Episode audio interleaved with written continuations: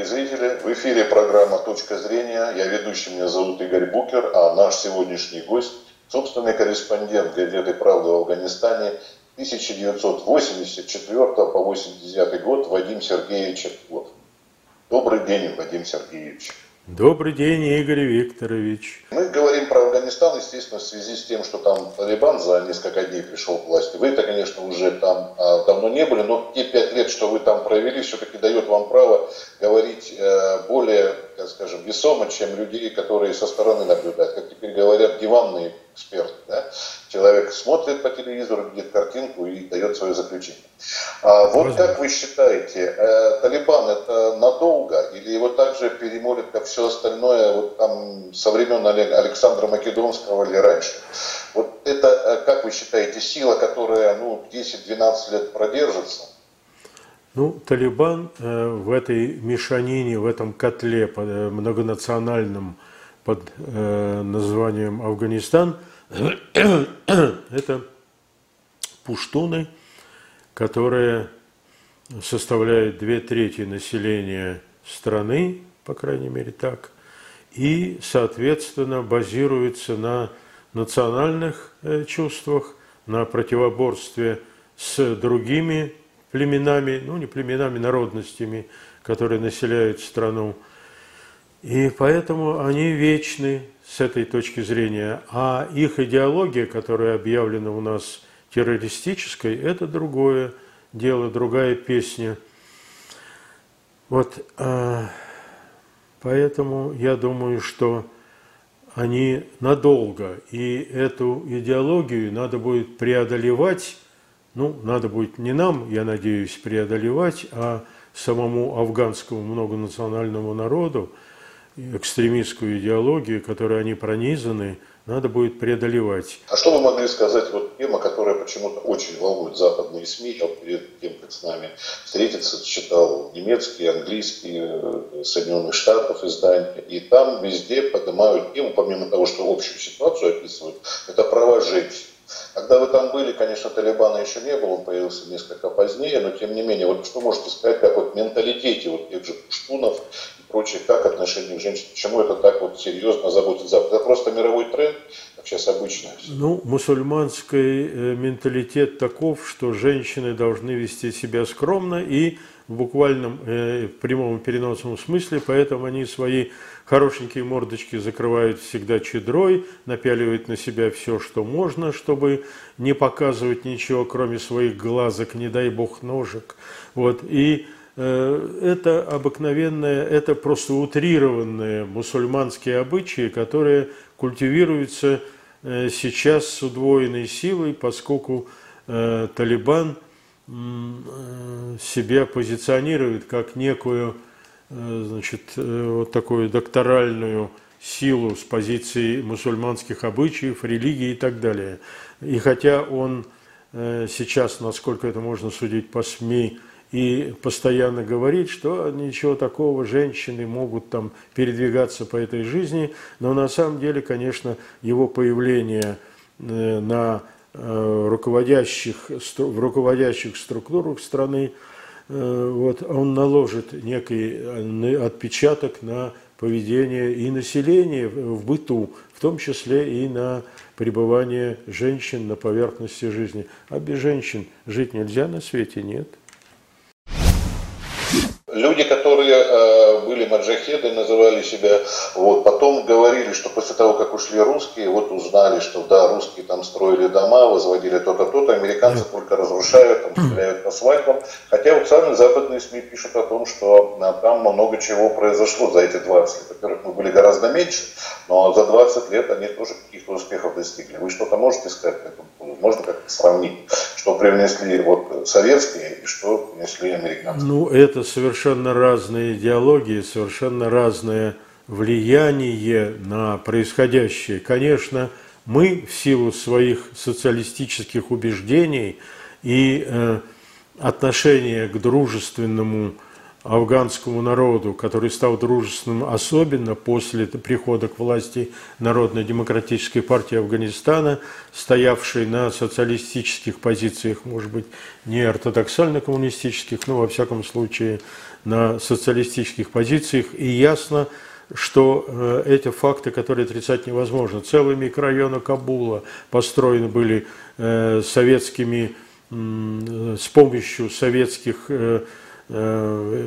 экономических включений, инженерных решений, заводы, предприятия, плотины, и сравнить это с тем, что появилось в Афганистане во время пребывания там американцев, это совершенно нелепо. Хорошо, Владимир Сергеевич, мы э, еще э, должны с вами э, обсудить э, перспективы того, что принесет Талибан. Вот на ваш взгляд, что было бы лучше? Оставались бы там войска под эгидой Соединенных Штатов или же приход к власти организации, которая является запрещенной в Российской Федерации?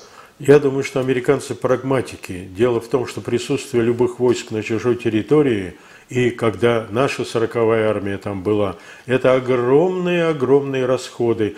Э, что касается нас, то расходы, связанные с пребыванием наших войск в Афганистане, ну, будем говорить так, афганская война, она ложилась на нашей экономике тяжелым бременем. А американцев э, несколько иная ситуация. Во-первых, они стараются Э, минимизировать расходы, связанные с присутствием. И я думаю, что уход американских войск имеет в основном экономическую основу, а не политическую. Они, говорю я ЦРУ, которая возбудила и организовала Талибан, оно просто заменило эти расходы, уменьшило их, потому что расходы на Талибан – это, э, конечно, более скромная расходы, чем э, расходы на пребывание американцев. Поэтому американцы, как прагматики, уползли из Афганистана, оставив вместо себя как э, потенциальные угрозы нашему подбрюшью и как угрозу, э, смысл которой в том, что воевать они, конечно, с нами не собираются, и нарушать границу, границы наших южных республик откровенно не будут, но проникать и угрожать этим проникновением террористических элементов, групп, они будут, и американцы рассчитывают на это. И тут э, не стоит э, романтизировать э, значит, вот эти э, все передвижения, то они здесь американцы, то вот они уходят. Талибан будет э, в значительной степени играть ту самую роль, которую играли американские войска. Что же касается нашего отношение к этому делу, то я думаю, что мы сейчас, вот судя по заявлению Лаврова, не собираемся делать резких движений, будем стараться налаживать с Талибаном какие-то отношения вполне допустимые, а когда Э, ООН исключить Талибан, если такое произойдет, из списков террористических организаций, то мы просто будем в открытую с ними налаживать добрососедские отношения, потому что э, в наших государственных интересах, вне зависимости от э, нашей, там, от проклятого капитализма нынешнего или от чего-то другого, наши интересы, чтобы наше южное подбрюшье не испытывало никакого вооруженного и иного давления. Поэтому мы будем налаживать с ними отношения в той степени, в какой они будут себя вести по отношению к нам лояльно. Ну, значит, может быть такое, что и из э, Талибан, как э, организация, которая запрещена на территории России, она может как-то по-другому формироваться. Не можно же, невозможно же вести диалог, наверное, с людьми, которые объявлены у тебя запрещенной организацией, как вы считаете. Вот даже если вспомнить такой пример, когда Советский Союз еще даже, может быть, только образовывался, да, с нами как хотел иметь Запад отношения, а потом постепенно вот эти Рапольский договор, прочее, как-то признание, вот так вот, если даже из такой из истории исходить. Как вы считаете? Ну, в политике всегда, политика, она же переменчива, она всегда э, Э, всеми сторонами, которые участвуют в решении той или иной проблемы, э, она всегда, эта ситуация э, трансформируется в интересах этих самых участников этих телодвижений политических, мировых. Поэтому Что тут можно говорить? Посмотрим, как оно будет развиваться. Э, значит, естественно, что решать афганскую проблему, если так ее называть, так, как она решалась в наше время, в наши 80-е годы, никто не собирается, нам это не под силу, и это не нужно. Надо делать э, более, вести себя более гибко, исходя из э, э, возможной трансформации Талибана в некие в некую государственную силу, которая вынуждена будет держать там ситуацию подконтрольно, то есть ликвидировать очаги какого-то э, сказать, противоборства и так далее. Это в интересах Талибана, потому что иначе они не усидят.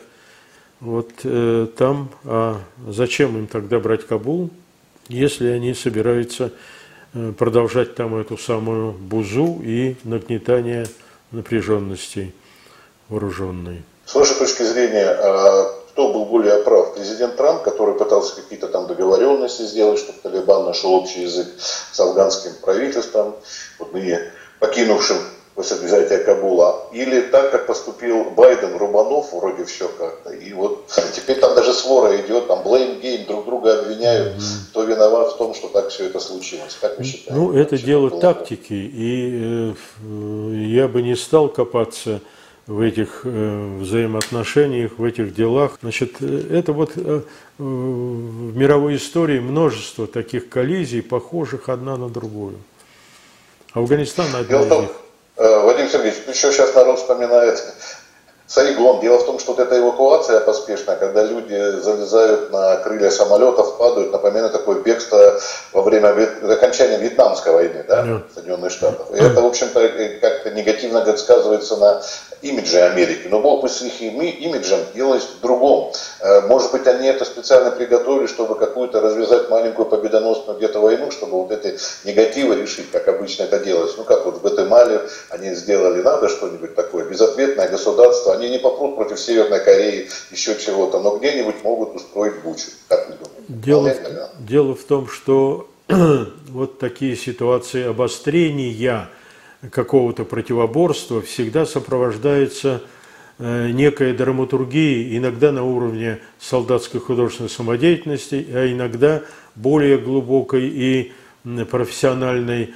Э, я не думаю, чтобы кто-то там эм, инсценировал, значит, вот это э, падение с крыльев там этих 17 или 12 человек, вот, но это все используется в пропаганде, в мире все время происходят какие-то сюжеты, которая потом раскручивается везде, повсюду. Так устроено человечество, так устроен мир. Потому что если было бы все спокойно, все было бы хорошо, то мы бы занимались э, выживанием, размножением, э, там, э, выращиванием своих ребятишек, обниманием с девушками и так далее. А вот эти точки напряжения, которые тут же раздуваются, они вносят в жизнь мирового сообщества некую значит, драматургическую э, э, струнку, некий мотив, который вызывает интерес к течению жизни. А вот что там? А как же так? А вот это драматургия, которую каждая страна, Бог с ними, значит, я говорю про нашу, использует в своих собственных интересах. Но, тем не менее, видите, все равно и учения там проводились вместе с Узбекистаном, Таджикистаном, да? Это разумно, потому что все равно... Вот, и, нашу 200 И то, что ожидали вот повышения, опять же, трафика наркотического. Так что есть тут проблемы. Конечно. Даже, может быть, и проблемы и... с женщинами, которые да. чаще поднимают западные да. СМИ, может быть, тоже имеют место. Ну, в общем, так что сказать, что совсем высосана из пальца эта новость и информация, мы тоже не можем сказать. Ну, конечно, информация всегда основана на реальности, дело в ее интерпретации. Что касается этой подготовки, учения, конечно, это элементарно, конечно, нужно подготовить близлежащие воинские контингенты к возможным ситуациям, к обострению на границах. И поскольку существует ОДКБ, то мы должны быть готовы в той или иной форме помогать нашим соседям, бывшим нашим советским республикам, обороняться от, это в наших государственных интересах, от проникновения каких-то там единиц, шаек и так далее. Но учитывая, что тем более там языки, много, там же многие и узбеки, и таджики живут, и многонациональная страна, вы сказали две трети только пуштуны, остальные это другие национальности. Конечно, и узбеки, и таджики, и хазарейцы, и кого там только нет. И все Э, поскольку Средняя Азия это вообще такой клубок национальности, и границы всегда условные, и по обе стороны границы живут люди одной национальности, а национальность это э, не, нечто коренное в душе человека, и они могут как-то взаимодействовать и не обязательно враждовать, а э, в общем это создает сложности, в том числе и такого тактического, и военного, и политического характера. Опять же, инфильтрация этих людей через гастарбайтеров, которые попадают на территорию Российской Федерации. Да. Как известно, в Москве там несколько миллионов гастарбайтеров, и несмотря на то, что это все-таки люди из нашего советского прошлого, сбежавшие от эм, безденежья к нам, но это обстоятельства надо учитывать и э, какие-то возможные хитросплетения террористические, они покоятся на этом фундаменте, и в среде гастарбайтеров они более жизнеспособны, чем в нашей российской, русской э, реальности. Ну так, сегодня вот день 30 э, лет как ГКЧП да, у нас случилось, а мы с вами про Афганистан говорим через 30 лет, через 20 лет после да, американцев. Да, да, да. да. Так что вспомнили наше прошлое. Спасибо большое за беседу. Я думаю, что ну как-то немножко мы прояснили эту тему с точки зрения, вот, наверное, все-таки нашего внутреннего видения, да, как россияне могут оценить то, что происходит с нашим южным подбрюшьем, как вы выразились. Спасибо ну, вам за терпение. Понятно. Спасибо. Всего доброго. Да, спасибо.